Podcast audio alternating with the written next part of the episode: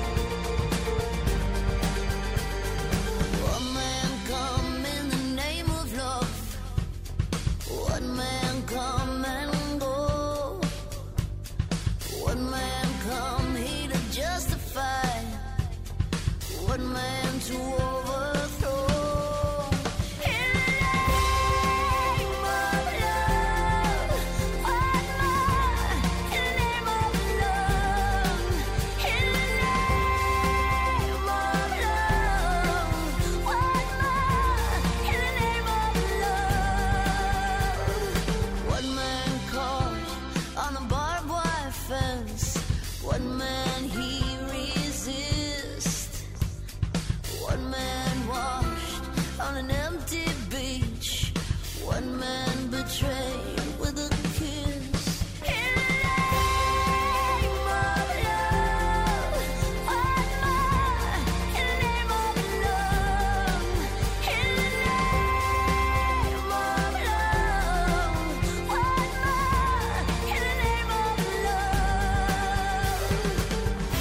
Definitivamente aprendemos cosas todos los días. Siempre creí que esta canción se llama, eh, se llamaba In the Name of Love de YouTube, que es el, quienes lo cantan originalmente. Y no, esta canción se llama Pride.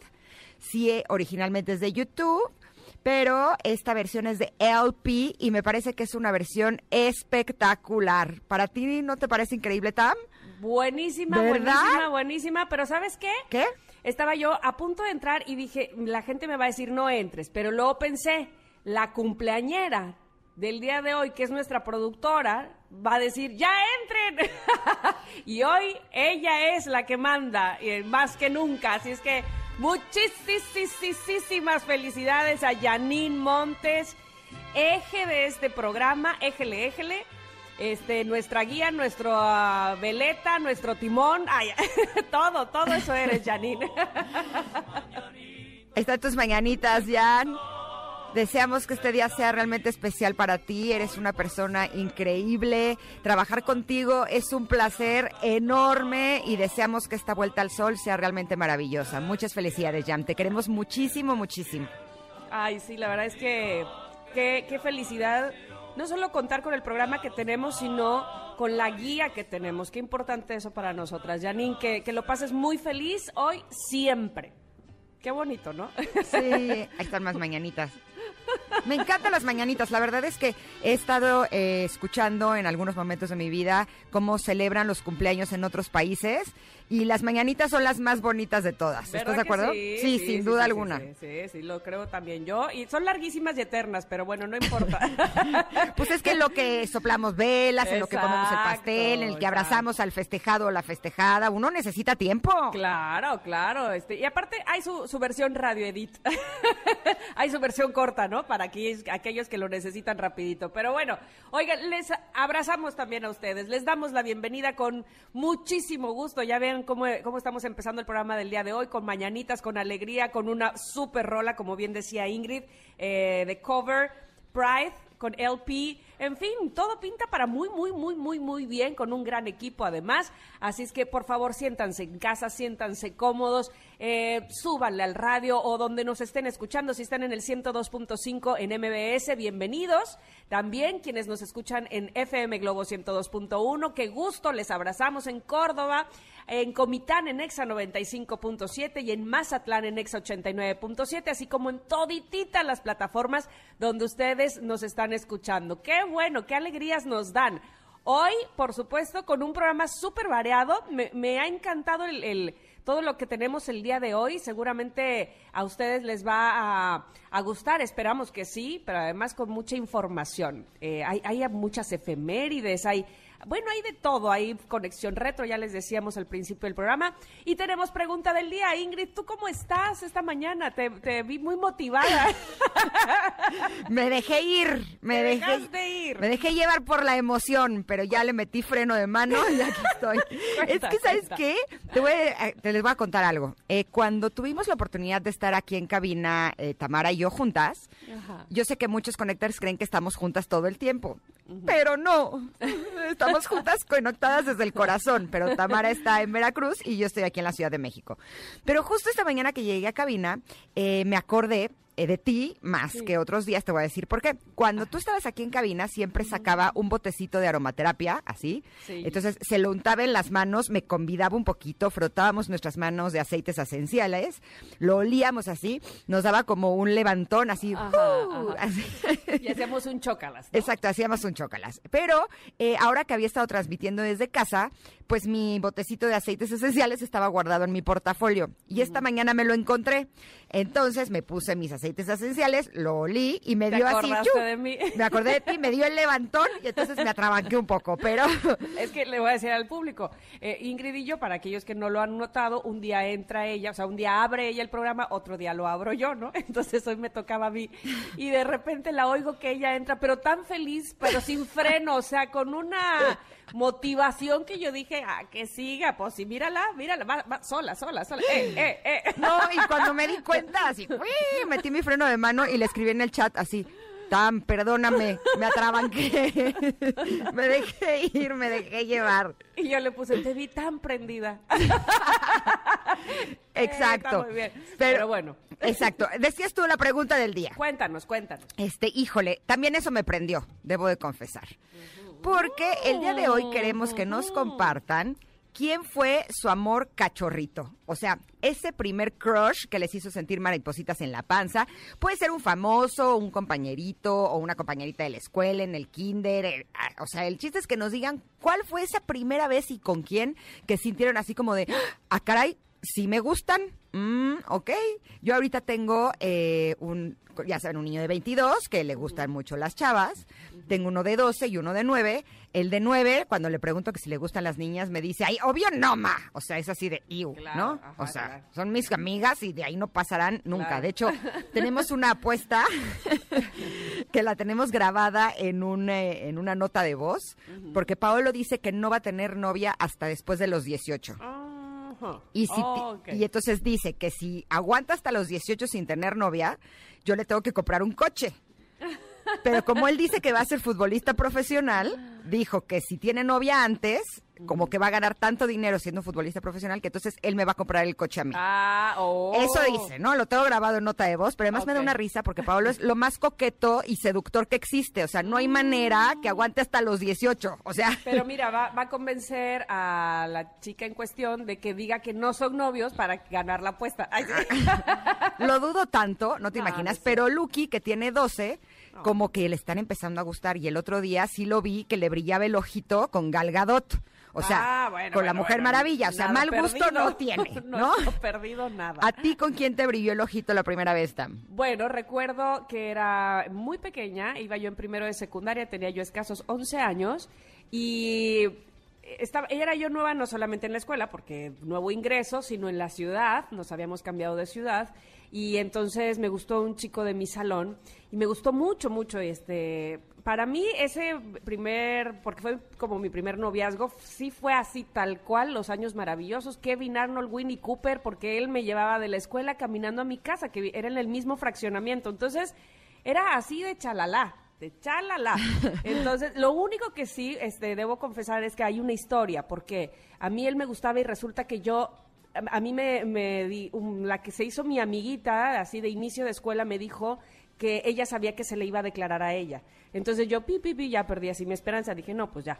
Y resulta que viene otra, que era la lidercilla del grupo, y dice, "¡Ah! que fulanito se le va a declarar a Tamara hoy a las cuatro. Y yo, ¿a mí? Eh, ¿Yo? No, es, a ella. No, es a ti. Y, y sí, a las cuatro me habló por teléfono a mi casa. Cuando se usaba el teléfono en casa, me habló y se me declaró por teléfono. Así es que sí.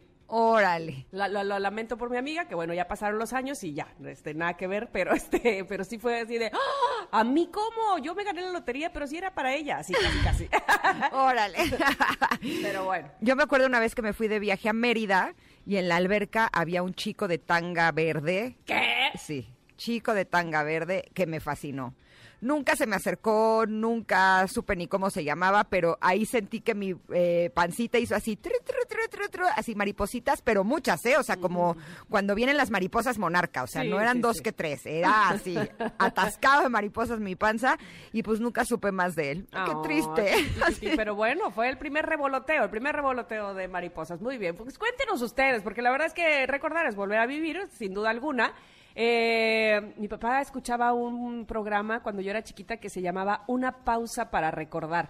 Justo hagamos eso, una pausa para recordar y estoy segura, bueno, espero, que nos salga la sonrisa solita nada más de acordarnos de ese primer amor, de ese primer suspiro de, ay, cómo me gustaba la primera vez que sentí ese mar- mariposeo. Cuéntenos en arroba Ingrid Tamara MBS, en el Twitter, por favor, y eh, va- vamos a leer, por supuesto, sus mensajes. ¿Y sabes qué? Le voy a agregar eh, tu hashtag. Me encantó. Una pausa para recordar. Ah, me encanta, Creo que me puede encanta. estar buenísimo. Lo estoy agregando ahorita a la Órale. publicación en las redes sociales.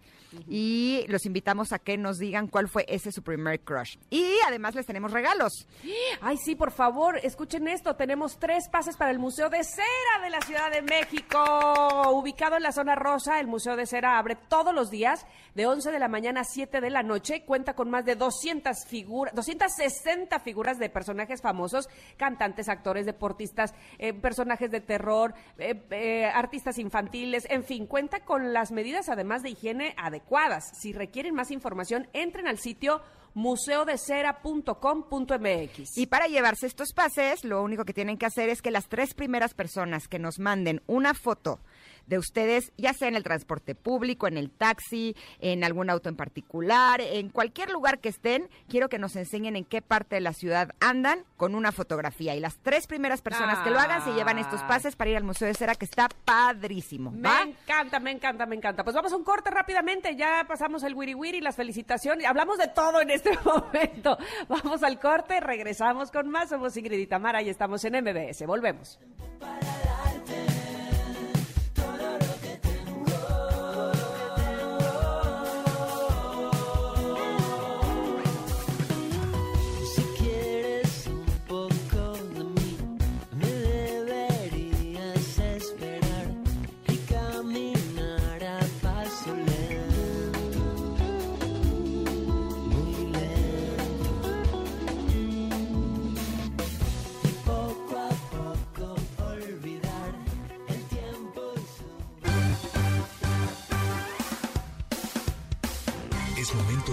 Pausa.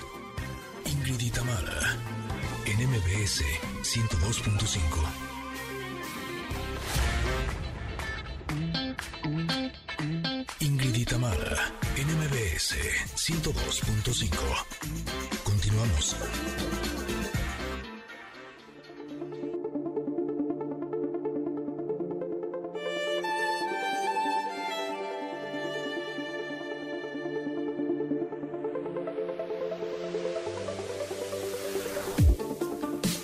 Llegamos a nuestra reflexión del comentarot y a caray, cuando vi esta carta, sí hice así de, ay nanita, ¿qué es lo que nos espera? ¿Qué va a pasar? ¿Qué va a decir? Y les voy a decir por qué.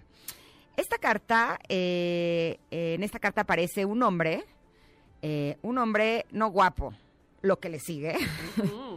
O sea, así el ojo clarito, la facción divina, la barbita así como un poquito crecidita, un cuerpo espectacular.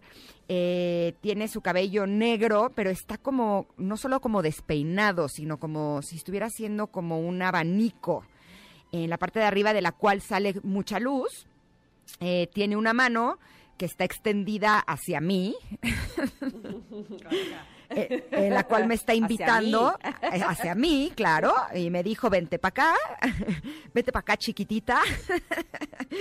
Eh, eh, lo único, ah, y en la parte de, de- de sus dedos, del índice y el que sigue, eh, tiene amarrados como unos hilos de los que está como si estuviera cayendo, como si fuera un péndulo la imagen de una persona que se está tocando la cabeza, eh, una persona que tiene como una sudadera con capuchita y se está tocando la cabeza como de, ay, en la torre, ¿no? Es- Esta expresión que usamos cuando las cosas no están yendo bien en nuestra vida. Este hombre tiene también en el pecho eh, lo que parecería una estrella de David o podría ser también una geometría sagrada. Eh, pero lo que más me llama la atención de esta carta es que esta carta es la carta del diablo.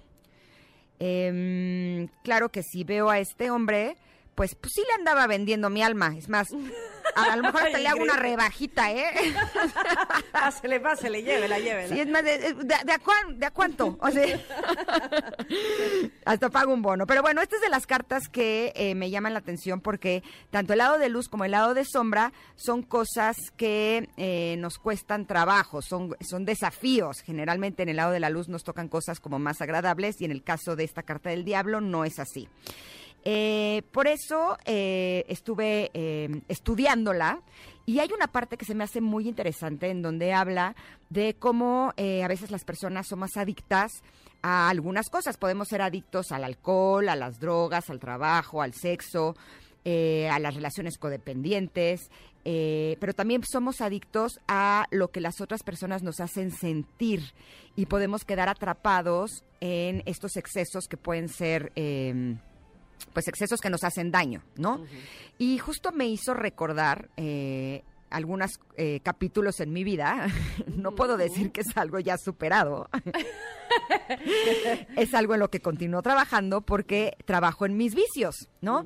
Y mis vicios no son ni el alcohol, ni las drogas, ni el sexo, desgraciadamente, ni, ni las compras, ni trabajar en exceso, pero eh, sí podría decir que a veces me excedo en mis prácticas de bienestar en eh, hacer mis meditaciones, mi yoga, mi chin chikun, en leer libros de superación personal, cursos, terapias, talleres. Y es curioso porque hago todo esto para ser feliz.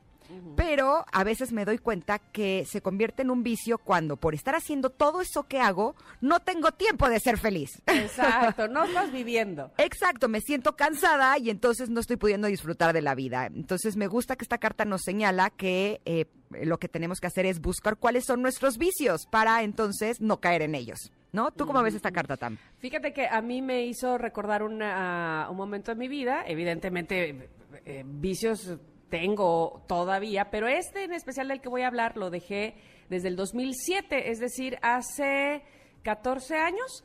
Sí, eh, y es que fumaba, por 15 años fumé.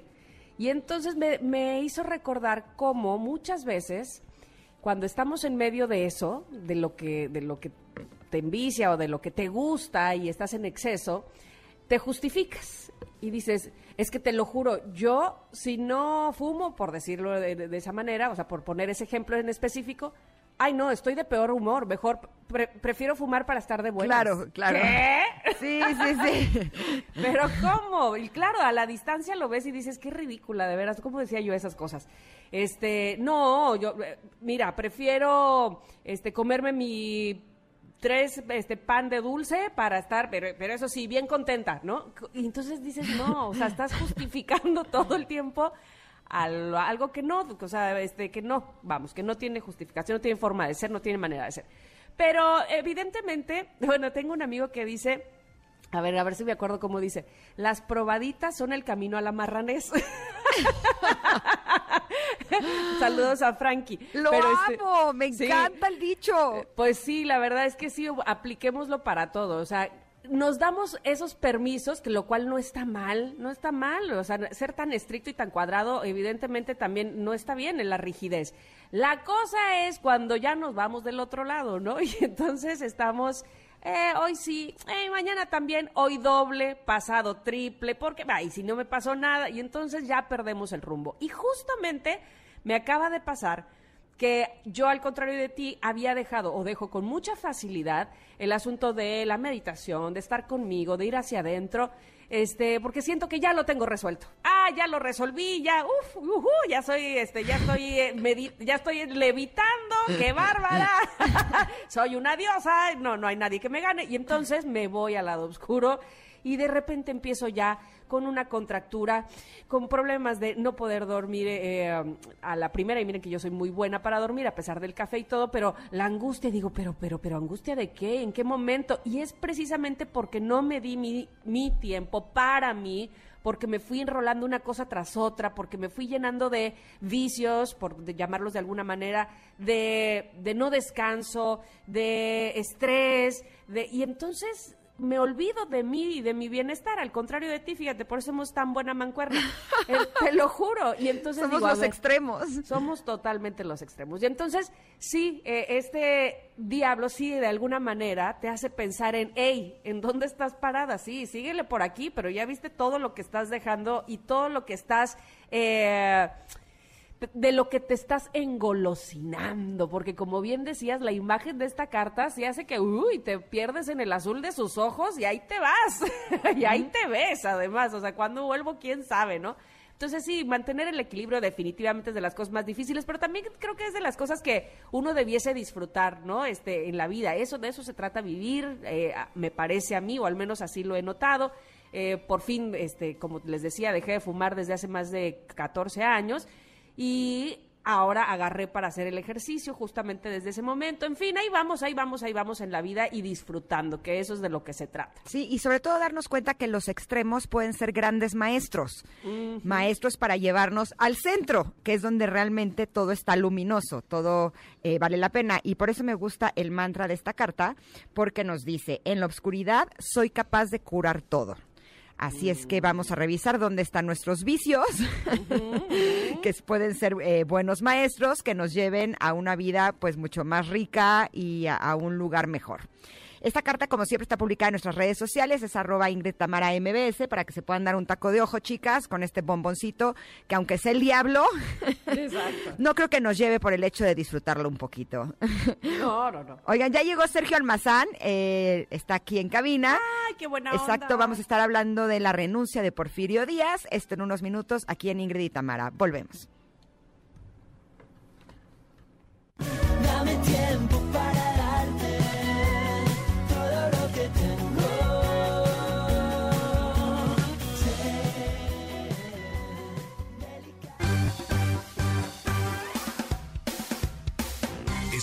Una pausa.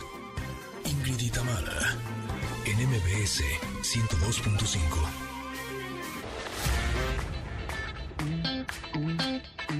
Ingrid Tamara, en MBS 102.5. Continuamos. Sitios emblemáticos, historias y personajes míticos en la voz de Sergio Almazán. El cocodrilo. En el panteón de Dolores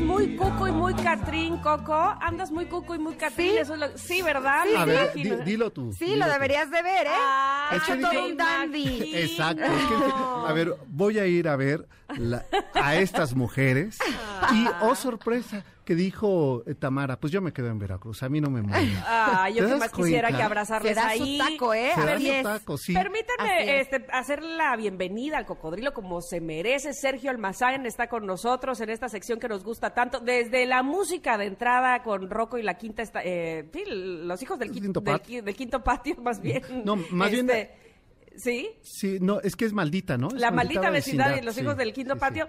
Este, por supuesto, todo lo que se genera alrededor cuando sabemos que el Coco viene a la cabina y nos va a hablar de un tema muy, muy interesante. 110 años de la renuncia de Porfirio Díaz. Me ubico en ese momento y digo lo, lo que ha de haber sido para la sociedad mexicana. Cuéntanos, Sergio, por favor. Para el país, eh, Tamara, eh, imagínate, el 7 de, de marzo eh, de aquel 1911, hace 110 años, envía un- una, una misiva al periódico El Imparcial, que lo que menos tenía era ser un diario imparcial, estaba patrocinado por los recursos federales de Porfirio Díaz, y manda un desplegado diciendo que ya había este ruido. A ver, en noviembre de 1910 había iniciado el movimiento de la Revolución Mexicana. O sea, el país no se encontraba en buena situación política ni social, mucho menos económica. Entonces envía un mensaje diciendo voy a renunciar cuando me garanticen eh, que el país no se le va a entregar a la anarquía. Y entre paréntesis pone Madero.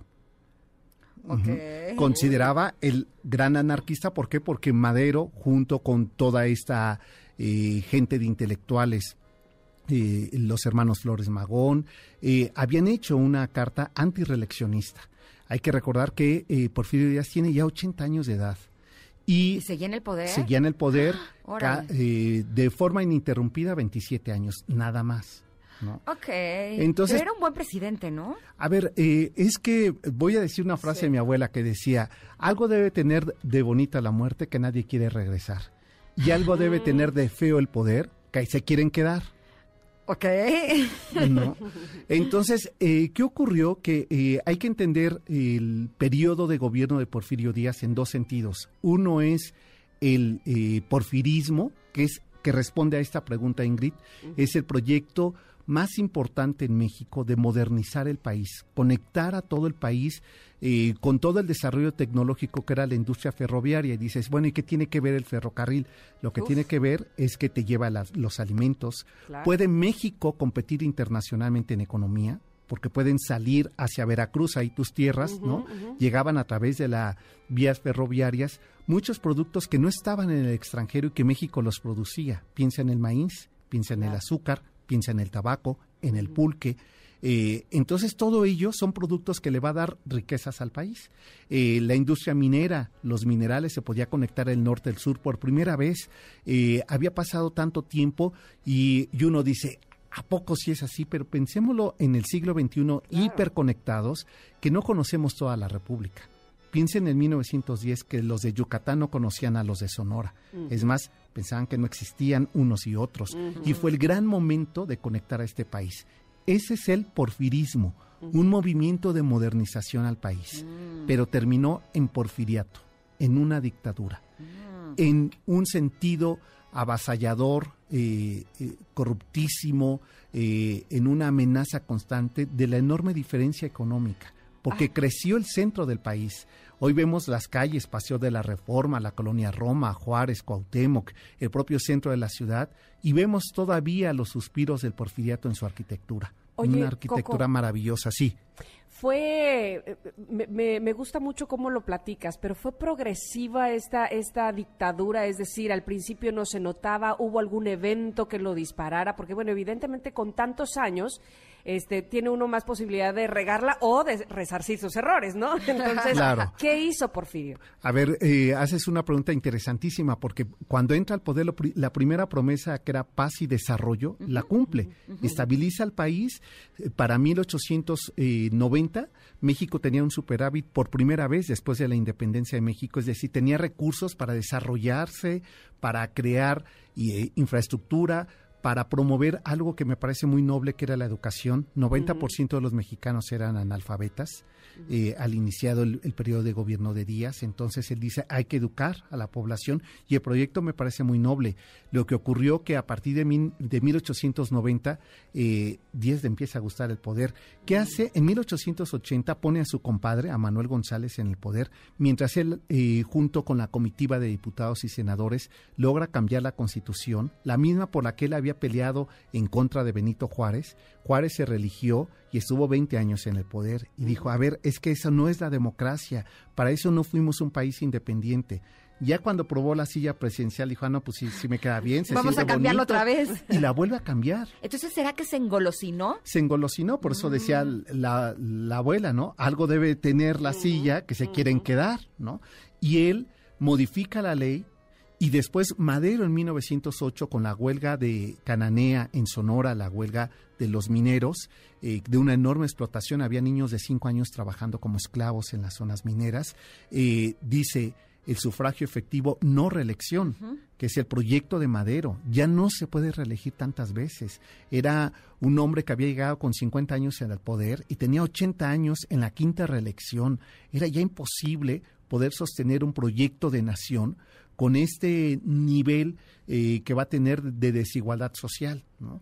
El centro del país había crecido, pero hay que, hay que pensar en lo más cercano, Morelos, Michoacán, eh, este, Puebla, que toda esta zona eh, agrícola eh, vivían de una explotación terrible y de las llamadas tiendas de raya. ¿no?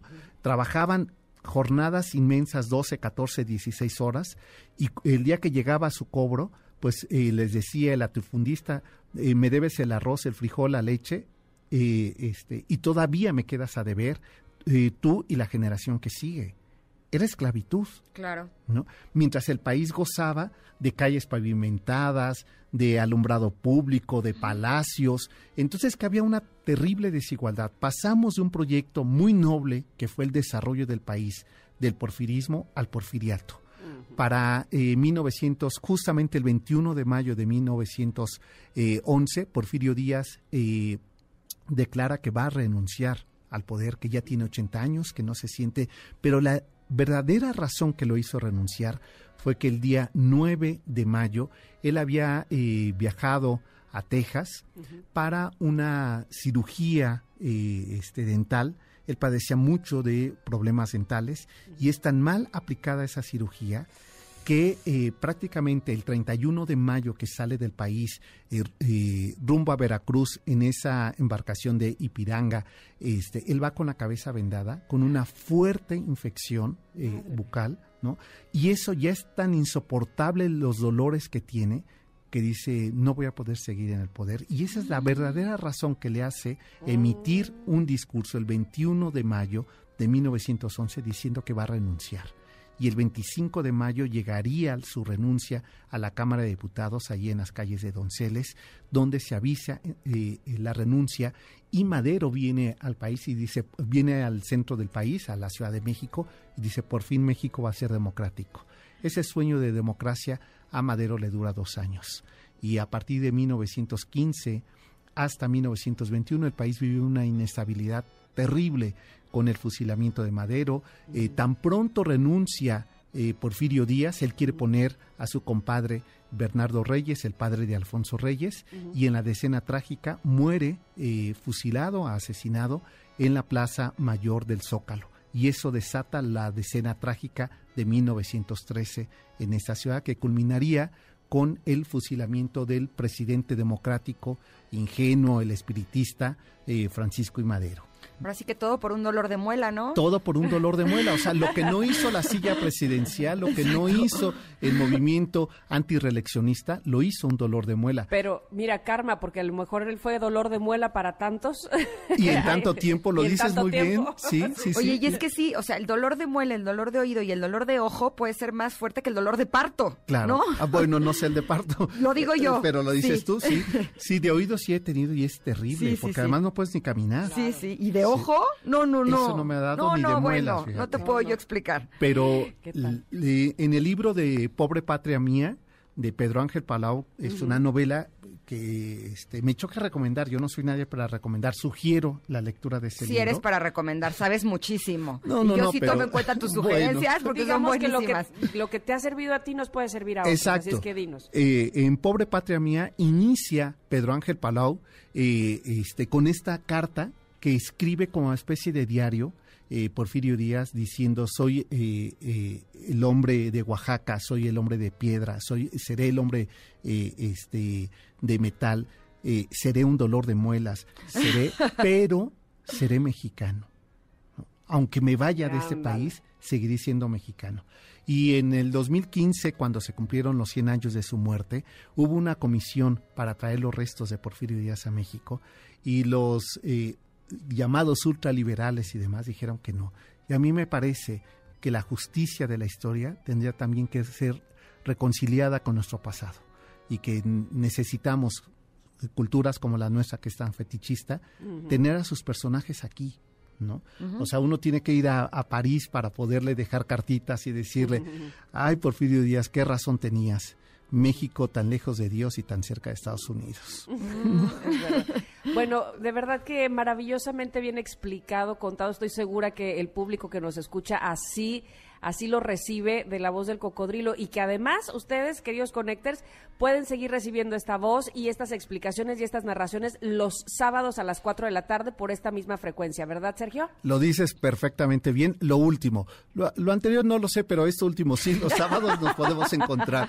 Pero este... Y lo primero, por supuesto, también. Nos queda muy claro, así como lo y, y lo disfrutamos. La historia, ya, ya lo habíamos dicho Ingrid y yo, gozamos eh, escuchar la historia a través de tus palabras. De verdad, Porque son seres gracias. vivos, ¿no? O sea, aquí lo que vemos que una situación viva, como es un dolor de muelas que a todos nos puede dar, ¿no? Provocó en un personaje que lo vemos de, de bronce, que lo vemos duro, rígido, un dictador, que era un ser humano. Exacto. Ahora, ¿sabes qué me encanta? Que la forma en la que tú lo relatas eh, son cosas que ya no se me van a olvidar. Yo que soy malísima para la historia, este dato no lo olvidaré nunca. O sea, ¿sabes? O sea, la razón por la que renuncia es un dolor de muelas. Exacto, ¿tú crees que lo voy a olvidar? No, aunque no tenga talento para eso. Oigan, No, y otro de los talentos de Sergio, debo decir, que es cuando nos llevó al, al, eh, castillo de Chapultepec con mis hijos, fue realmente espléndido. Me estaba contando que ya está abierto. Ya está abierto. ¿Dónde te pueden contactar para que los lleves a ese Bueno, lugar o al Museo de Antropología e Historia, que ya estamos agendando para ver cuándo vamos? Exacto, es S Almazán 71, ese es mi, mi Twitter. Ahí ustedes escríbanme. Eh, de hecho, qué bueno que lo dices. Vamos a hacer una dinámica un poco para retomar con sana distancia los que ya somos de vanguardia envejecida, que ya estamos vacunados, ya salgamos eh, eh, a recorrer las calles y vamos a hacer eh, un recorrido de eh, gratuito un sábado y vamos a transmitir desde el centro ¡Qué de la ciudad padre! vivo con la gente que Va. sienta el centro de la ciudad. ¿no? Buenísimo. eh, 20 lugares gratuitos, los anuncio aquí contigo, Órale, va a ser órale. el sábado, entonces Va. si se quieren inscribir aquí 10, pues bienvenidos, Va. es de este sábado en 8, vamos Órale. a salir a recorrer nuestras calles de la Ciudad de México. Buenísimo. Entonces, arroba Ingrid Tamara MBS, digan, yo quiero ir a pasear con Exacto. Sergio Almazán y los apuntamos a los primeros 10 que nos escriban, ¿va? Perfecto. Perfecto. Gracias, Sergio. Gracias. Oye, qué, qué guapa es Ingrid nuevamente. Ay, gracias. Se está haciendo No. más guapa en persona. Ah, ¿eh? sí, gracias. Tamara, no puedo decir lo mismo porque no te veo. No, no, ¿eh? no, no, no, ya, ya tendrás oportunidad. Me bañé, ¿eh? Ah, Me bañé para Sí venir a dijo- cabina. Oye, aprovechar, felicitar antes de irme a Janine. Janine. Yo sé que ya la felicitaron, pero yo no la había felicitado. Y ya si es una persona mayor, merece todas nuestras felicitaciones. Qué bárbaro, Sergio. No, a ver, mayor no dije grande, ¿eh? Mayor no de edad, sino es una Ah, gran mujer. Ah, eso sí, sí, ok, sí. va, y eso va, te lo da la edad, nada más. Ah, sí, sí. Como quiera le dijo. Bueno, vámonos a un corte porque si no esa mujer mayor nos va, no saben a qué, a castigar aquí. Regresamos rápidamente. Somos Ingrid y Tamara y estamos en MBS 102.5. ciudad. El pato es el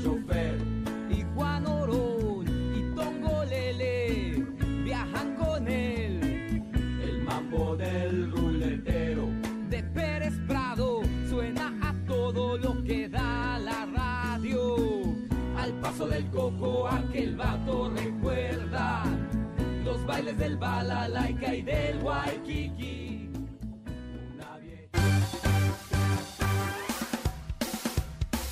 Es momento de una pausa. Ingrid y en MBS 102.5. Tamara en MBS 102.5. Continuamos. Ingrid Tamara en Conexión Retro.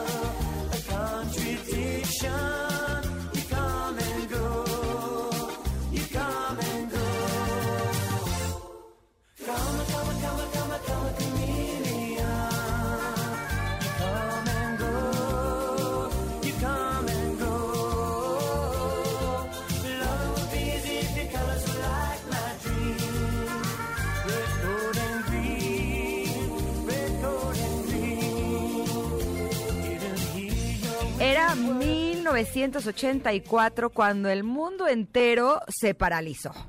Sale esta maravillosa canción de Karma Chameleon de Culture Club y todos nos quedamos así de what con el look de su líder Boy George.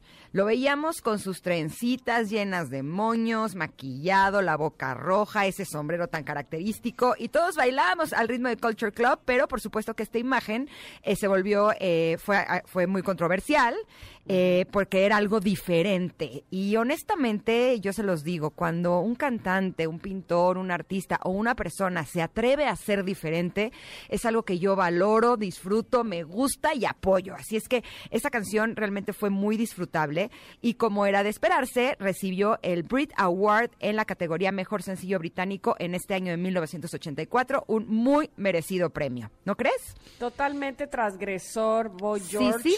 para su época y después. Y, y la verdad es que sucede que sí, de inicio puede llamar la atención su imagen, pero cuando no va, cuando no tiene nada más, entonces puede caer en la crítica mala, ¿no? Y decir a este payaso, quién sabe qué puedan decir de él, pero no. Al contrario, la verdad es que eh, la gente, propios y extraños al, al género, se sumaron.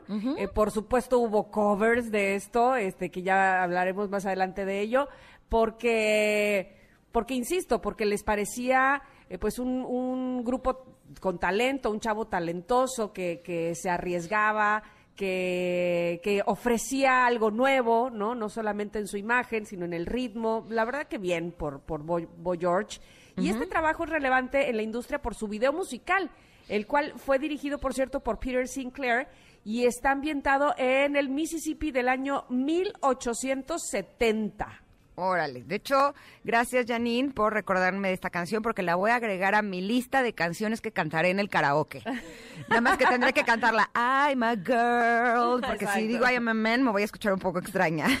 Eh, ¿Qué más da? Eh, eh, no sé si recuerdan este video, pero era, eh, la verdad, muy divertido porque evidentemente tenía este traje colorido, extravagante. Eh, la verdad es que sí, esta imagen un poco femenina, podríamos decir, logró llamar la atención de cientos de personas a nivel mundial y Boy George se convirtió en un ícono de personas, como ya lo decías tú, tan transgresoras que se atrevían a ser como ellos querían ser. Y lo que opinen los demás, a mí no me interesa. Yo tengo mi Claro. talento y vengo aquí partiendo plaza. La verdad, eh, una gran canción, un gran grupo y un gran personaje, Boy George Culture Club y esta canción de Karma Chameleon. Y es que justamente es que no fuera, no, no era un poco femenina, es que precisamente porque era muy femenino, este, es que todos decíamos ¿Qué tal que me vi sutil? Sí, Así es, sí, un sí. poquito femenino. Sí, no, es que es que decíamos ¿qué? O sea, es- para esas épocas es este era rarísimo, ¿no? Que se atreviera a tanto. Este, deja todo el pelo largo y las trenzas, el maquillaje, ¿no? Este, los movimientos y demás. Y, y, pa- y para él como bien decías, era, pues esto es lo que vengo a ofrecer. Ahora sí que le gusta a quien le guste, ¿no? Sí, y esto es lo que soy. Y Esto a mí es lo me que encanta soy. que haga así. Yo soy Sí. así y esto me gusta. Claro. Perfecto. Tendríamos que apoyar lo que la gente quiera hacer, ¿no? Totalmente. Y, y bueno, pues evidentemente sin hacerle daño a nadie. Entonces, bueno, pues bienvenida a la Música Club desde aquella época, 1983. ¿Qué más pasó? Pues les cuento que el 10 de noviembre en los Estados Unidos, la empresa Microsoft anuncia la primera versión de Windows. Denominada Windows 1.0, no publicada hasta 1985. Y ahí nos cambió la vida entera, ¿no? Eh, también Nintendo lanza el revolucionario juego de Mario Bros. Ta, tará, tará, ta. Tirin, tirin. Oye, sí. Te salió mejor a ti. A lo mejor jugamos otra parte, cada una su parte. No era la misma, era la misma, pero, bueno, pero ¿sabes, más bonita. ¿sabes cuál sale bien? La de turirurirurin. Turirurirurin. ¿No te Exacto, exacto, exacto. Bueno, pues eh, estreno de la Guerra de las Galaxias también en ese año, El Retorno del Jedi, tercera película de Star Wars y última de la primera trilogía de la saga. Y en nacimientos, un poco incómodos, sí, no pensé que fuéramos de la edad, pero casi. Eh, tanto Maite Perroni como Anaí nacieron este año. Maite el 9 de marzo y el 14 de mayo Anaí. Ambas son eh, actrices y cantantes y estuvieron en el grupo de RBD. Ah, pero no nada más ellas. El mismo año, pero el 28 de agosto, Alfonso Herrera, que también es parte del grupo RBD, ¿eh? no del regreso de RBD, pero sí, este, bueno, pues él cantaba con ellas en, eh, de inicio en el grupo.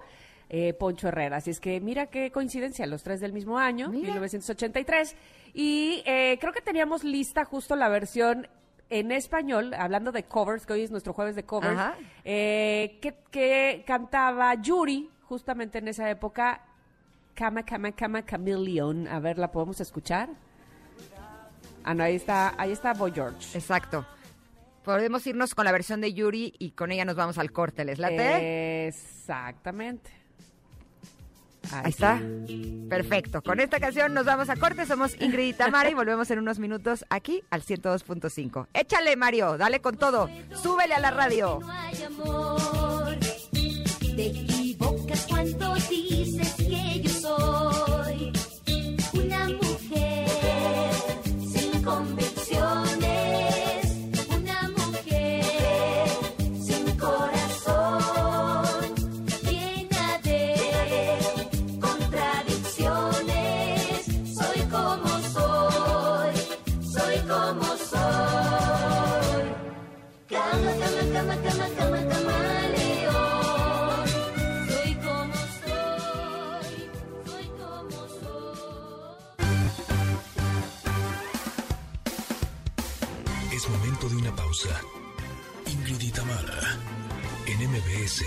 102.5. Ingrid y Tamara, en MBS 102.5. Continuamos. Familia hermosa, en la primera hora de Ingrid y Tamara nos acompañó nuestro cocodrilo Sergio Almazán y habló sobre Porfirio Díaz a 100 años que renunció a la presidencia de México.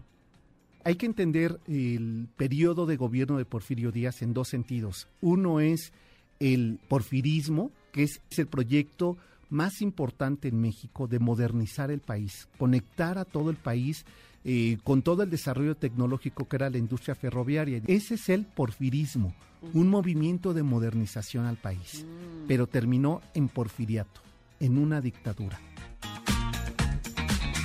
Por demás interesante. Pero bueno, más adelante platicaremos con Checo Hernández sobre su libro El viaje del barbón. Tendremos regalos, buenas noticias, los tenemos a ustedes, o sea, tenemos todos. Seguimos aquí en Ingrid y Tamara en MBS 102.5.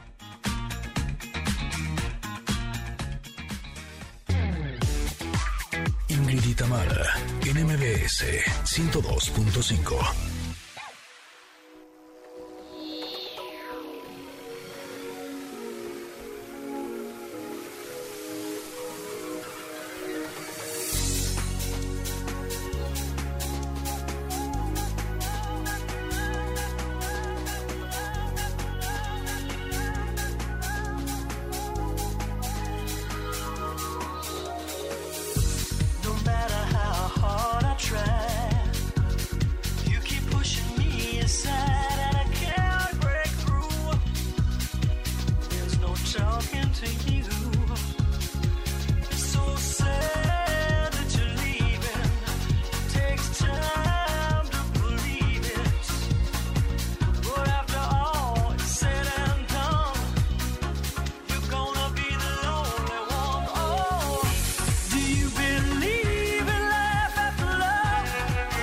olvidar esta gran canción de la polifacética Cher.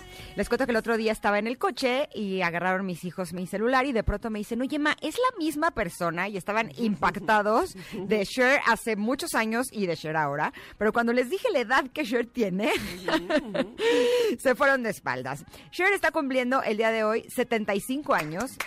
75 años, es impresionante, parece de 50. O sea, ella nació el 20 de mayo de 1946 en el centro de California.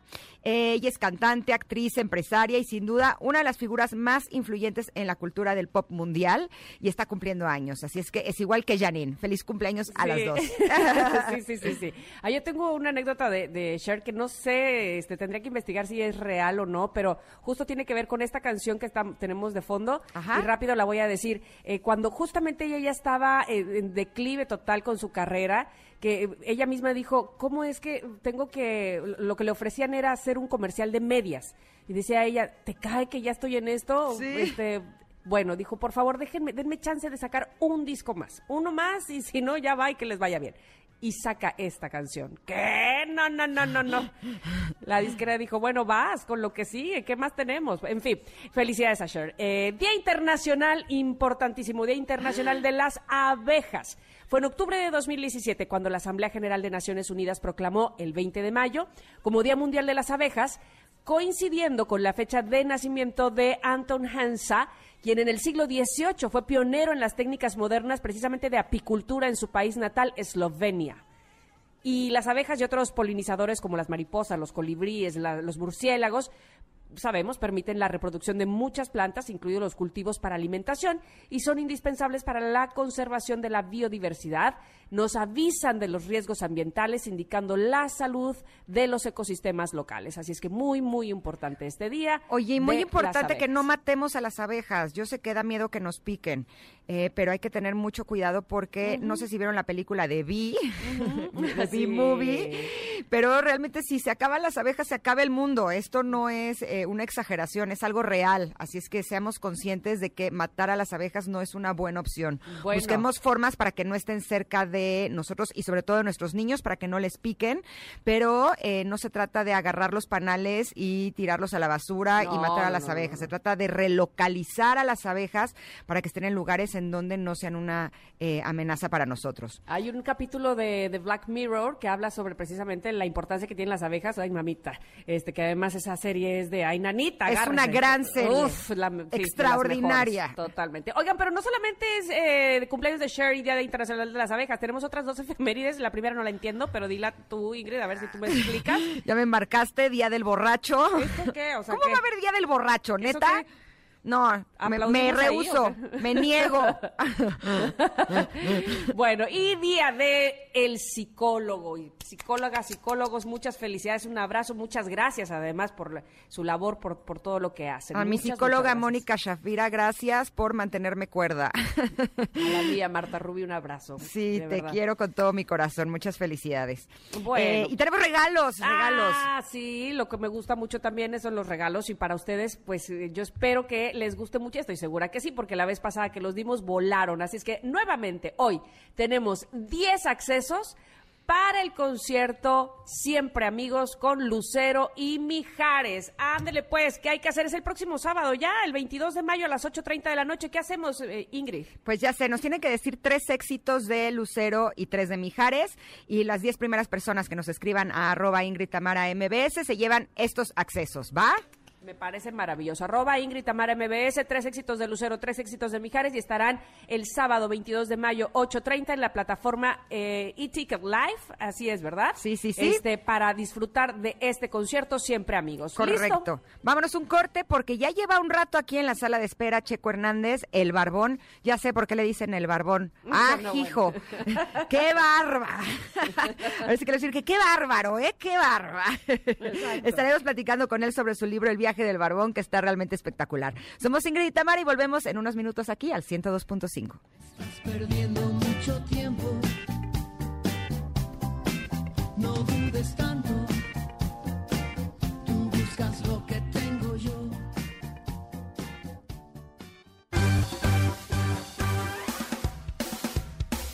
Es momento de una pausa. Ingrid y Tamara, en MBS 102.5. Ingrid y Tamara, en MBS 102.5. Continuamos.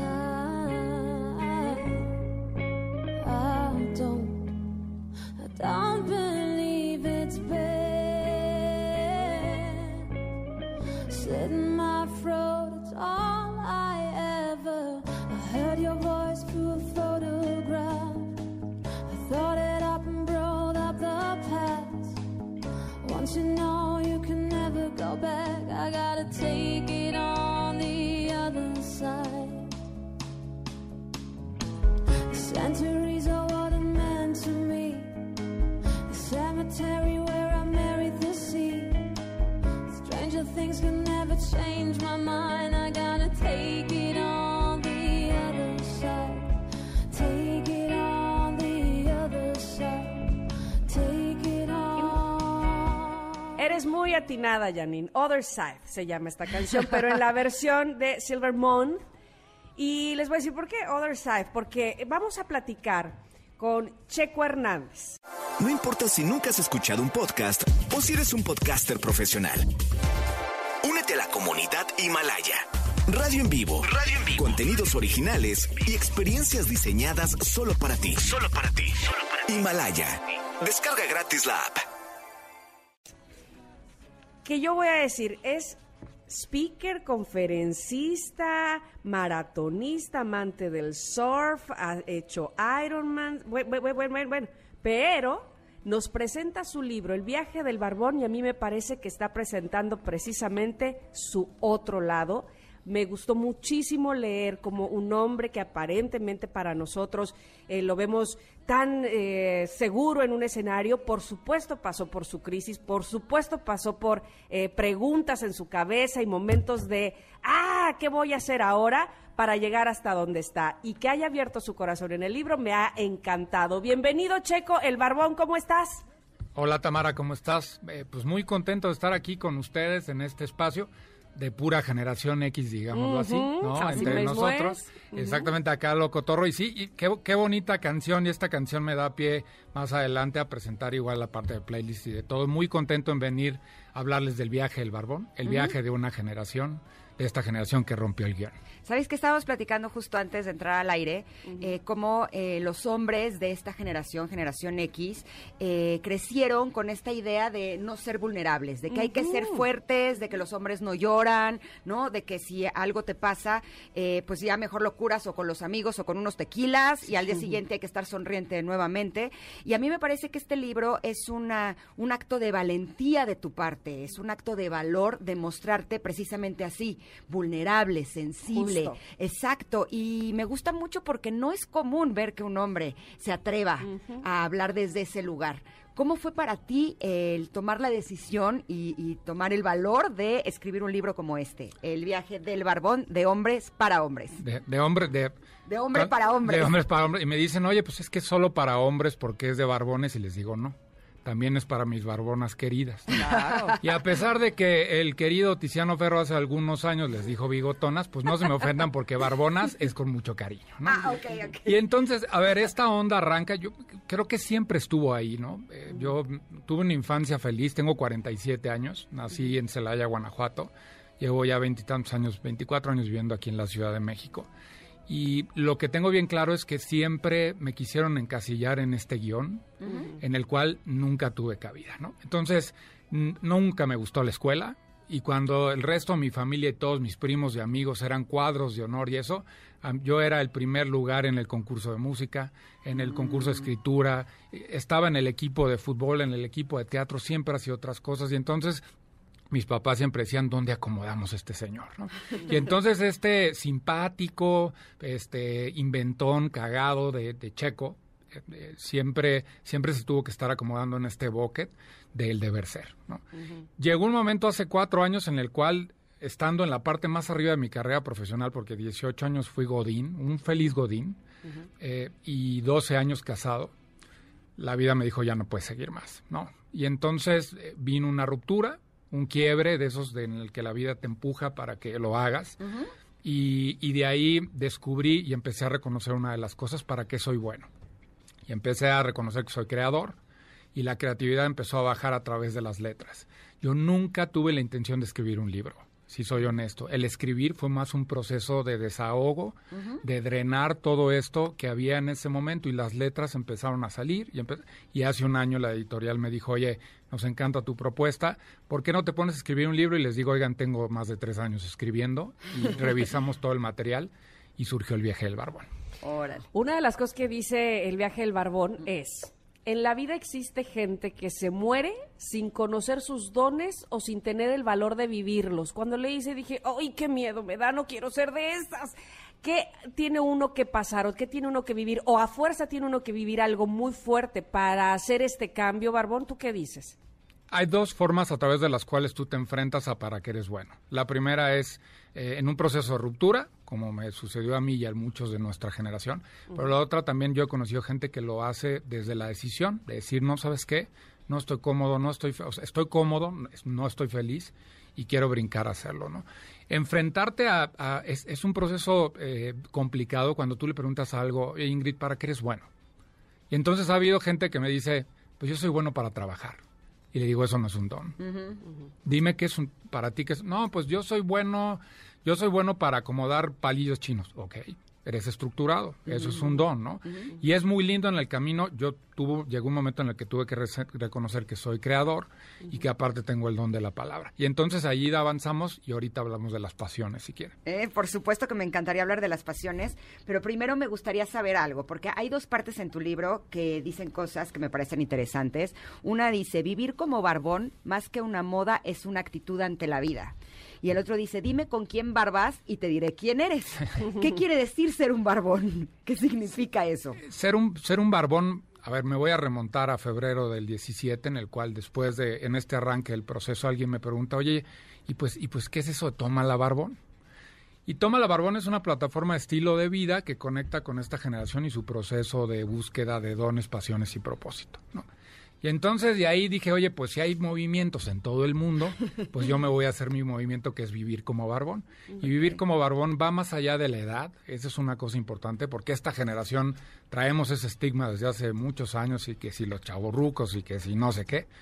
La otra es el tema de los géneros, o sea, no es pertenecer a un género, sexo, raza, sino simplemente es retarte, es aprender a reírte de ti mismo, es entender que las cosas llegan a ti para enseñarte algo, que eso es bien importante, es agradecer el presente, honrar tu pasado, porque lo venimos cargando desde hace mucho tiempo, y la otra es construir desde ahí el futuro, ¿no? Pero también es esta, me gusta mucho el reírse de uno mismo porque a nosotros nos la tomamos muy en serio. Sí, de acuerdo. Muy en serio, entonces desde Hay que chavo- trabajar y salir adelante y ser responsables, ¿no? Y, y una de las cosas de este guion maravilloso que nos dieron es que nos dijeron, pues vas a, ser- eres bueno en la escuela, pues vas a ser bueno en el trabajo. Y eso es una mentira.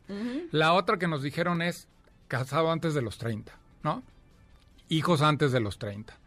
Y más vales, pues más tienes, ¿no? O sea, eh, y más tienes, más Más- vales, exacto. perdón. Ajá. Y la otra es llega a los 40, la terrible crisis de los 40, donde pues si no llegaste con casas, coches y con miles de cosas, eres un fracasado. Si no eres el director general de tu compañía también. Y a los 60, pues empieza la vida. ¿Por qué? Porque ahí te vas a retirar, ¿no? Oye, me estás, me estás dando justo las claves para preguntarte lo siguiente. Eh, hace algunos días eh, platicaba con otros de la generación X sobre el síndrome del impostor. Y me parece que es un síndrome que nos da a nuestra generación precisamente, el, el creer que como no, el compararnos de entrada, ¿no? Con, con todos los demás. Pero además el creer que no eres suficiente, probablemente por todos estos estigmas de los que estás hablando. Híjole, me acabas de dar en el corazón, Tamara, precisamente. ¿Por qué? Porque una de las cosas que en estos 42 años antes de arrancar esto yo siempre tuve es que siempre pensé que quedaba de ver. A, Ajá, a la ajá. familia, al trabajo, a la escuela, a todo. Te siempre ten- tenía ese sentimiento de que, ay, lo pude haber hecho mejor. Y es este falso concepto entendido de que siempre puedes dar más, ¿no? No, no, a ver, di lo que tenía en ese momento. Y ustedes se van a dar cuenta en el libro que hay algunos fragmentos que no están terminados. Y lo hice con toda la intención. ¿A qué te refieres con que no están Sí, terminados? hay algunos artículos de ahí que, que los dejé inconclusos. Y los dejé inconclusos ¿por qué? Porque después de tres años de revisar algunos de estos espacios, me dijo la editorial, ¿por qué no lo complementas? Y le dije, no, porque el sentimiento fue el de hace tres años, no el de ahorita. Ok. Y entonces hay que honrar el pasado y así se va a quedar. Y me rifé, la editorial dijo, pues vamos a ver cómo nos va, nos va a ir bien, hombre, ustedes denle. y así es. De hecho, yo creo que cuando te conectas con tu ser y te expresas creativamente, te va a ir bien. Es, esa es como la fórmula eh, que todos los seres humanos deberíamos de buscar. Generalmente estamos buscando qué es lo que nos va a generar dinero, qué es lo que nos va a generar satisfacción. Y no nos damos cuenta que cuando estamos conectados con nuestros talentos y con nuestros dones, esto será una consecuencia que vendrá más adelante. Y justo eh, eh, hablabas hace unos minutos sobre la importancia de ser creativos. ¿Qué es para ti ser creativo? Pues eh, creati- creo que es, es un don que viene en, en gran parte de nosotros. Tenemos yo creo que todos, ¿no? Pues sí, todos tenemos el creador. Lo que pasa es que cuando tú le sumas lo creativo a algunos otros dones como la música, hace el año pasado en Diarios de Barbería, el, el programa que lancé durante la pandemia en Instagram, eh, pude entrevistar a Eric Rubin y a Eric yo le decía, tú has sido de los pocos afortunados de esta generación que descubrió muy temprano para qué era bueno y cuál era su pasión. A ustedes les pasó igual, o sea, ustedes desde pequeños, muchos de nosotros nos tuvimos que tardar un buen rato en el decir, pues soy Godín y salías y sonreías así, ¿no? Así como Godín, muy bonito, ¿no? Pero luego te preguntaban qué te apasiona y tú decías, pues a mí me gusta la música. Yo siempre supe que yo quería este- estar en la comunicación y me estuve acercando a través de la mercadotecnia, pero pero pero nunca nunca tuve el valor de decir, aquí voy a dar por lo que acabas de decir, Ingrid, exactamente, porque pues eso no me iba a dar dinero. ¿no? Creo que la creación viene desde diferentes perspectivas. No solo tiene que ser el creativo de agencia o el pintor o el músico, ¿no? Tú puedes crear de entrada el, el escenario en el que tú quieres vivir. Y eso es ser creador. O la vida que tú quieres. O la vida que tú quieres, exactamente. Checo, Ingrid, vámonos a un corte. Volvemos bien rapidito, por favor, para que sigamos hablando, por supuesto, con el Barbón, que nos diga más sobre su libro, pero no se vaya, no se mueva de ahí. Está, está escuchando el 102.5 MBS. Volvemos. Tanto odio encontro en la melodía uh, que ahoga mi voz. Todo se olvida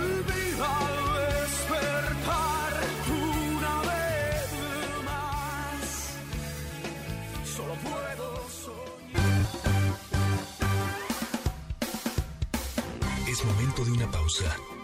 Ingrid y en MBS 102.5. Ingrid y en MBS 102.5. Continuamos.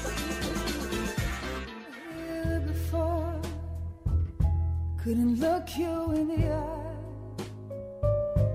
You're just like an angel. Skin makes me cry. You float like a feather in a beautiful world. I wish I was special. You're so fucking special. But I'm a creep.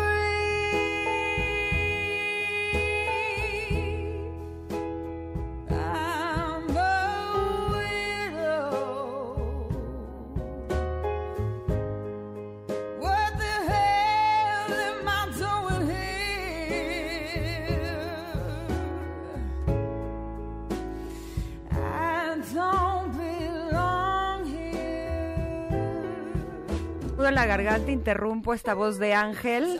Ella es Rodsy.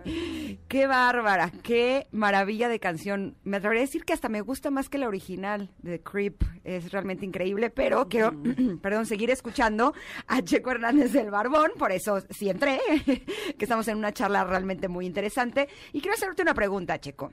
Eh, hemos visto en estos tiempos por todos lados eh, mensajes de empoderamiento femenino. ¿No? Y hay que empoderar a las mujeres y las mujeres necesitamos empoderarnos. Vemos por todos lados esta información. Y de pronto en este libro veo la palabra empoderamiento masculino y dije, ok, eso también lo necesitamos. ¿Sería algo así como la contraparte del machismo, este empoderamiento masculino? Mira, hace, hace el año pasado tuve la oportunidad de tener una charla con Romina Sacre.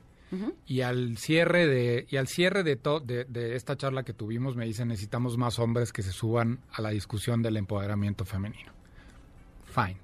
Yo lo que lo- desde mi perspectiva lo que está sucediendo es que tenemos un avance en el mundo en los diferentes géneros. El mundo LGBT, las mujeres, todos están avanzando y los hombres estamos sentados como tontos viendo que el resto avanza y nosotros tratando de que el machismo y algunas otras cosas se elimine solito sin poner propuestas a la mesa. Yo más bien lo que creo es que a- más hombres necesitamos subirnos al empoderamiento masculino por una simple y sencilla razón. Hoy se puede ser hombre desde diferentes perspectivas, desde muchas. Y estoy hablando uno, desde esta nueva paternidad. Dos, desde esta forma de mostrarte en una relación de pareja. Tres, entre mostrarte vulnerable, hablar desde tus sentimientos, cosas que antes no existían en nuestro guion. En algún momento te puedes mostrar hombre diciendo no tengo la solución, no sé cómo hacerle. Se vale bajar los brazos, se vale decir me rompieron el corazón. Desde todas estas perspectivas es de donde se puede hacer. También se vale decir, oye, pues esto sí me gusta, esto no. Porque en una sociedad machista el machismo también nos pega a los hombres. Correcto. O sea, es como un boomerang. Entonces tú dices, no, yo, y boom, viene de regreso cuando te dicen, pues, ¿qué crees? Tú tienes que mantener la casa, tú tienes que traer todas las soluciones siempre, tú siempre, siempre, siempre, siempre, siempre tienes que estar ahí. Y A ver, no, por- no es así. Porque siento que en todo caso sería dejar de fingir un empoderamiento, porque los hombres, evidentemente, la- la- a lo largo de toda la historia de la humanidad, empoderados han estado, pero fingen la el empoderamiento con sí, yo, yo soy el mandamás, sí, ajá, a mí nada me duele, a mí yo soy el príncipe azul y soy perfecto, ¿no? Entonces, como dices tú, poner, eh, hacer la diferencia eh, en, en ir, a más a, ir más a fondo, realmente qué es lo que se quiere, cuál es la propuesta, los tiempos han cambiado, eh, cómo son los hombres ahora, o qué se necesita de ellos también, ¿no? ¿Qué necesitan ustedes también eh, dar al mundo? Yo creo que eh, es bien valioso lo que haces a través de tu libro también haciéndolo así. ¿O no es algo así como que los hombres no están conectando con su poder y por eso tienen que hacer uso de la violencia? ¿Algo así? Sí, definitivamente. Yo creo, para mí la definición de empoderamiento es, eh, es, es tomar todo lo positivo y todo lo bueno que hay para establecer, ¿no? Es eso. Entonces, como género, nosotros tenemos cosas que, que son muy, muy ricas, como, como la fortaleza, el ser protectores, hay muchas cosas de diseño de género que ahí están, digámoslo, eso es un hecho. El, el tema es que brincando este, em- poniendo este empoderamiento en, en, en otras cualidades como la violencia, la agresión, todo este tipo de cosas que nos han convertido en hombres hasta el día de hoy, porque todavía sigue habiendo muchos que creen que eso es. Son esos valores falsos de la masculinidad. Correcto. Claro. Hay una nueva masculinidad ahora y esta es, es, no se trata de andar chillando todo el día, tampoco se trata de eso, pero sí se trata, como decía, de, de decir, no, no puedo, no, Claro. no sé, eh, ¿cómo hacemos? Tú tienes la solución. O, hoy me levanto eh, con el puño en alto y mañana digo, híjole, pues estoy, eh, hoy hay tristeza y la dejo fluir, conocer tus sentimientos. ¿no? Hagámoslo juntos, ¿no? Exactamente, hagámoslo juntos. Creo que aquí es donde se reconfigura esta parte de el siguiente tema que son las relaciones de pareja. ¿no? Entonces, Uy, Ahí sí. podríamos quedarnos como un año más o menos. pues un año hablando, un año hablando del tema más o menos, ¿no? Porque y, y- y por- porque la realidad es que mientras más hombres sanos tengamos, mejores sociedades y mejores parejas vamos a tener ¿Y también. qué es un hombre sano? Pues un hombre sano es eso, es lo que, des- desde mi opinión, porque Ajá. hace, déjame contarles que hace como un año más o menos en redes sociales, un, un par de personas, psicólogos, me empezaron a decir, oye, tú no tienes la fórmula de la felicidad, eres un improvisado, este, estudia, y entonces pues sí vine un poquito para atrás y dije, a ver qué onda, y Ricardo, Ricardo Ponce, en algún momento agarró y me dijo, a ver, todos los seres humanos tenemos dones, y esos dones son para que tú sanes, y desde tú sanar, es de donde con tu ejemplo puedas ayudar a otros a que arranquen su búsqueda. Con los hombres funciona exactamente así. Cuando tú volteas y ves a alguien y dice, ¿por qué sonríe todo el día ese güey? O sea, perdón por la del francés, pero ¿por qué sonríe todo el día? ¿Por qué está contento? ¿Por qué no se enoja? ¿Por qué le pitaron en la... y el tipo está feliz, está en paz? Pues, pues precisamente por eso, porque entendí desde lo que yo puedo hacer, cómo, cómo puedo buscar la felicidad y estar en paz. Los hombres creíamos que la paz era la paz económica y no es así. La paz puede ser contactar con el dolor. Sí, sí, porque pues puedes voltear al pasado y sanar y las heridas ahí se van a quedar, ¿eh? Y aunque suene muy romántico, pues sí, abrazas tus heridas y dices, "Es- fue eso, en ese momento me trajo esto, que sigue, vámonos. Y hay que transitar rápido, rápido. Esa es otra de las cosas, no aprendemos a transitar. Las mujeres son muy curiosas, mucho más investigadoras, curiosas, por eso ves a más mujeres en procesos de búsqueda tan rápido. A los hombres es hasta que de plano ya te cayó 50 veces la piedra, y ya no puedes caminar y ya estás así como Sylvester Stallone al final de la película, pues ahí es donde arrancas. Eso, está bien, ya entendí. Está bien, ya entendí. Tengo que No. hacer algo por mí, ¿no? Exact- eh, sí, exactamente. exactamente. Bueno, a mí, a mí me ha dado mucho gusto conocerte primero por el libro y, y ahora a través de tus palabras en la cabina. El libro El viaje del barbón, ¿dónde lo consigue la gente que nos está escuchando, barbón? Y siempre quise decirlo, usted lo consigue en su librería de confianza. Porque siempre le que llevo como 10 entrevistas y siempre lo he dicho. Y suena bonito, ¿no? Y lo en, en Valle en Valle México, Ciudad de México y ya en algunos lugares en provincia, en cualquier librería. Y en las plataformas digitales. Está en libro digital, en ebook también. Y en dos semanas sale el audiolibro narrado por mí. Órale, tienes buena voz además, va a quedar gracias, bien. Oye, en tus redes sociales compartes este tipo de información. Sí, toda, toda la plataforma de Toma la Barbón está ahí, en Instagram en Toma la guion bajo Barbón MX y en Facebook en Toma la Barbón y ahora en Spotify también porque el día de mañana sale mi podcast con Romina Sacre del viaje del Barbón. Ayer compartí el primer playlist de, de esta lista que viene al final del libro y pues ahí me puedes escuchar. Debo decir que en los capítulos me encantó eso porque de pronto me aparecían playlists. Y eh, había playlists, por ejemplo, esta que es la primera que encontré ahora que abre el libro. eh, tiene Despertar de Héroes del Silencio, que ahora nos la van a programar. eh, tiene Día Cero de La Ley. Free Falling, una gran canción de Tom Petty. eh, What a Feeling de Irene Cara. It's My Life de Bon Jovi. Oye, pura buena canción, ¿eh? Pues puro X, pura generación X. Muy bien, ahí estoy, That's ahí estoy. Ah, Life de Frank Sinatra, November Rain bueno, de Guns N'. Roses, Sentirme Vivo de Manuel, eh, The Show Must Go On de Queen and Adam Lambert y Don't Stop Believing de Journey. Mm. Estas playlists las vas a estar eh, programando eh, de alguna manera en Spotify para o las vamos haciendo sí, o las voy agregando a la mía. Tú No- dime para no ver si trabajo o no. No se preocupen, yo ya les hice la chamba. A partir de ayer, todos los miércoles durante las siguientes seis semanas, vamos a ir liberando cada uno de los, de los playlists. ¿Y cómo se llaman? Eh, el viaje del barbón. El viaje del barbón, uno, dos, tres, los nombres de cada uno de los Ah, capítulos. ¿no? buenísimo, buenísimo. Ok, Así perfecto. Y nada más, antes de terminar, debo decirte que leyendo tu libro, de pronto me encontré con una frase que dije, ah, caray, ahí hablaba de el síndrome de Garibaldi. Y dije, ok, Dios mío, ¿qué quiere decir con esto? ¿Qué me quiere decir? ¿Es, una me- ¿Es un mensaje del cielo? No, no, ¿Sí? no, no, no, fue casualidad simplemente. ¿Qué, qué es el síndrome de Garibaldi? Este, ya, híjole, pues ya no me acuerdo. Ah, fíjate. ¿sí?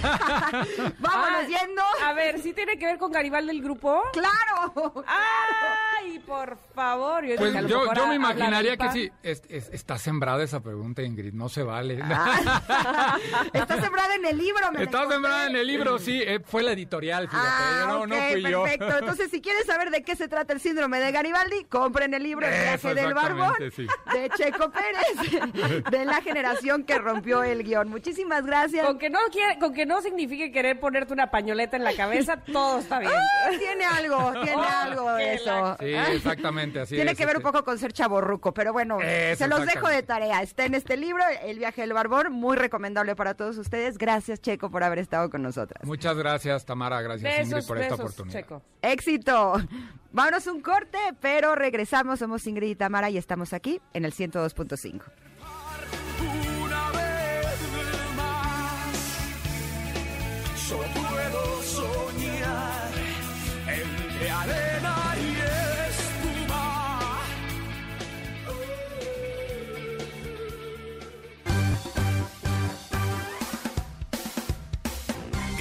De una pausa. Ingrid en MBS 102.5.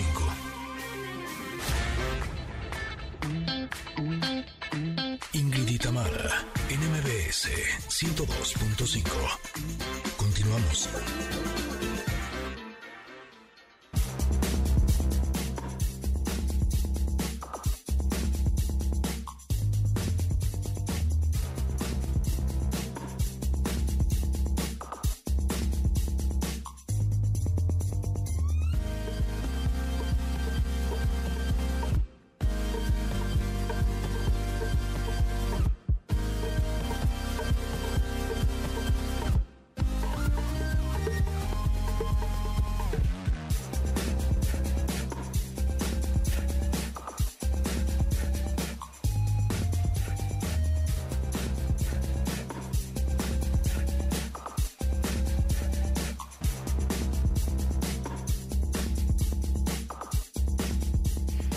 Estamos en la recta final de este programa y no queremos despedirnos sin antes compartir con ustedes algunas buenas noticias que nos hemos estado encontrando, porque eh, sí creo que eh, estamos llenos de información. Eh, es importante estar informados, pero también es importante saber que están pasando cosas interesantes en algunas partes del mundo. Como por ejemplo, el pequeño Tanito Luwa Adewumi es un pequeñito que tiene 10 años. Él eh, les cuento que huyó de su natal Nigeria junto a su familia debido a una persecución religiosa. Y Nueva York se convirtió en su nuevo hogar y fue ahí donde descubrió el ajedrez. Este deporte que se convirtió en, en no solamente una parte importante de su vida, sino que él ahora es un prodigio y ahora es el campeón nacional de los Estados Unidos. Bravísimo. ¿Cómo ven? Bravo Bravísimo. por Tanilo, Danitolúa Adewumi. Perfecto, gran talento entonces en el ajedrez. Muy bien, muy bien, muy bien para abrir además esta nueva sección, como bien decías, Ingrid, que tenemos de buenas noticias. Exactamente. Para pasar a la siguiente noticia, muy buena noticia y además, pues ya saben, me pongo yo así como pavo real, este, saco mis plumas y mi pecho y me pongo muy, muy contenta y muy orgullosa porque el tenor mexicano Javier Camarena fue reconocido por la Organización Internacional Opera Awards Nada menos y nada más como el mejor cantante masculino en 2021 a nivel mundial, el veracruzano de 45 años recibió este premio. Muchas, muchas, muchas felicidades, Javier. Oye, oye, el cantante masculino a nivel mundial, el mejor. ¿De qué estamos hablando? Es mexicano, es veracruzano, recibió este premio, considerado por los expertos como el Oscar de la ópera por su distinguida participación en escenarios como el Palacio de Bellas Artes en México o el Metropolitan Opera House de Nueva York. Así es que, qué orgullo. Le mandamos un abrazo, por supuesto, toda nuestra felicitación a Javier Camarena, mejor cantante del mundo. Sí, señor. ¿Qué tal? Órale, qué orgullo, ¿eh? Ya teníamos a un primer bailarín, ¿no? Isaac Hernández, exactamente. Exactamente, y ahora un tenor, qué bárbaro, qué orgullo. La verdad es que cuando los mexicanos hacen cosas extraordinarias en otras partes del mundo, ay, yo siento como si fueran mis hijos. a ver, ahí lo estamos escuchando. Ay. como el beso robado, como el llanto llorado por un hondo placer. ¡Qué belleza! Ay. ¡Bravo! Bravo por Javier Camarena y por esta re- este reconocimiento, ¿no? Totalmente, de verdad que nos da mucho gusto poder cerrar o prácticamente cerrar el programa del día de hoy y así lo estaremos eh, tratando de hacer con buenas noticias, con noticias que, eh, que también, por supuesto, te- se tienen que reconocer, se tienen que hablar, tenemos que compartir las buenas noticias y, por supuesto, con los mensajes de la pregunta del día, esos que ustedes nos contestaron, esas que son muy importantes para nosotros, que, que nos hacen estar juntos y conectados. Hoy la pregunta del día eh, fue la siguiente. ¿Quién fue tu, tu primer crush, tu primer amor de cuando eras chavito? Este, ¿Fue algún compañero de tu escuela? ¿Fue algún famoso? Y entonces el público contestó, Ingrid. Eh, El público contestó, ¿cómo no? Ahí te voy. aquí ¿Quieres tengo un mensaje de Ajá. Brush Strokes que dice que Manuel, desde que tenía 14 años. Ándale, mira. Edgar Caín dice, no recuerdo un crush en la vida real, pero en ficción era Tiffany Amber. ¿Se acuerdan ustedes de Kelly de Salvados por la Campana? Dice, eh, todos queríamos que fuera nuestra novia. Sí, pues guapísima, por supuesto. Guapísima. Sí, a ver, aquí también tenemos un mensaje de Dante que dice que su crush fue una caricatura eh, Chitara de los Thundercats. Ah, bueno, Chitara, todos, eh, más bien ahí nosotras queríamos tener ese cuerpo y esa habilidad que tenía Chitara, era buenísima corriendo, obviamente, como las chitas. Eh, Además manda la foto y sí, no, bueno, hasta estaba curvilínea. Sí, sí, sí, sí, sí. Y luego, mira, hay dos que coinciden, tanto Rubí Azul como Lau, dicen que Gael García era su crush de cuando eran chavitas. ¿Qué tal? Mira, Rosy Martínez dice que Luis Miguel.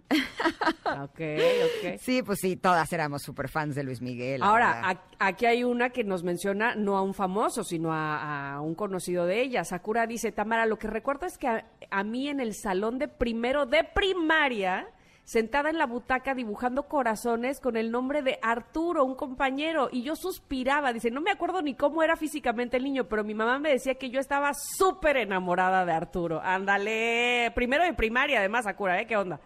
¿qué onda? A mí me acuerdo eh, que cuando estaba en Garibaldi, llegaban y decían, no, no, no, no, es que desde que yo era un niño, mis crush eran las, las de Garibaldi. Digo, bueno, ¿se están diciendo un poco viejillas o cómo? O sea, no, seguro no. eh, ¿cómo no? Arlette dice que su crush era Kevin Arnold, por supuesto, Fred Savage en los años maravillosos con su personaje de Kevin Arnold, but, este mío también, honestamente. Yo no me acuerdo quién era. Es que, eh, ¿no te acuerdas de esa serie de los años Ah, maravillosos? ya vi la foto. Sí, era un chiquitín que tenía como 10, 11 años y que su máximo era Winnie Cooper, que era su vecina, y era como su crush eterno. En fin, eh, Jonathan dice, de niño me gustaba la niña que vivía en el departamento de arriba. Jugaba con sus hermanos para estar cerca de ella y así crecimos. Y sí, se acabó el encanto. Oh. Carlos González dice, yo desde chiquito he sido fan de Thalía.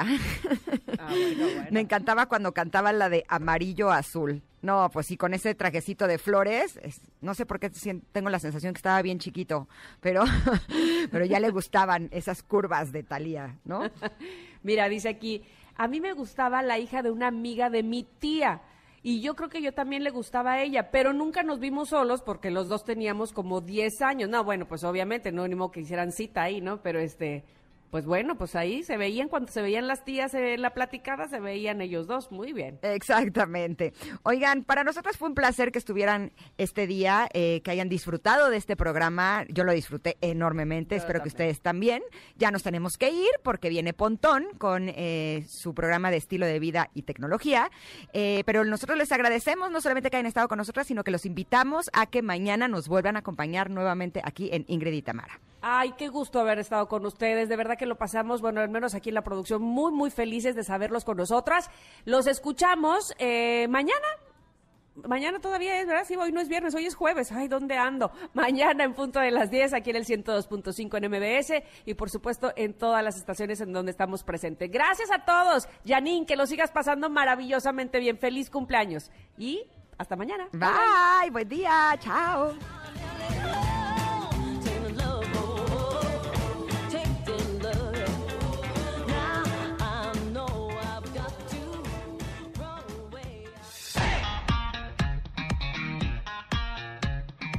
Ingrid y Tamara te esperan en la siguiente emisión, MBS 102.5.